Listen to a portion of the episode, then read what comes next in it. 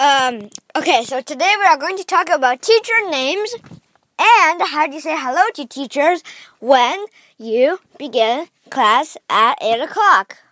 Maybe not 8 o'clock, but um, yeah. Well, I don't mean like by like saying like madame, but like or whatever. So, uh, it's like madame. There's madame, uh, miss, sir, Mr., Mrs., and Mali.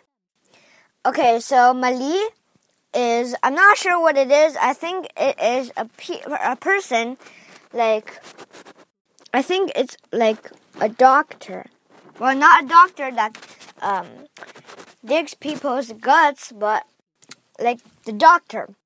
Dr. Wilson, Dr. whatever.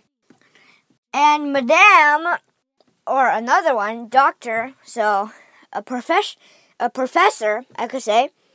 Madame is a person from France, and Sir is also a person from France in our school, and Miss is a is a um, female that is not yet married or not yet had a child, and he's uh, she's teaching. Mrs. and is she has a child and uh, she's married.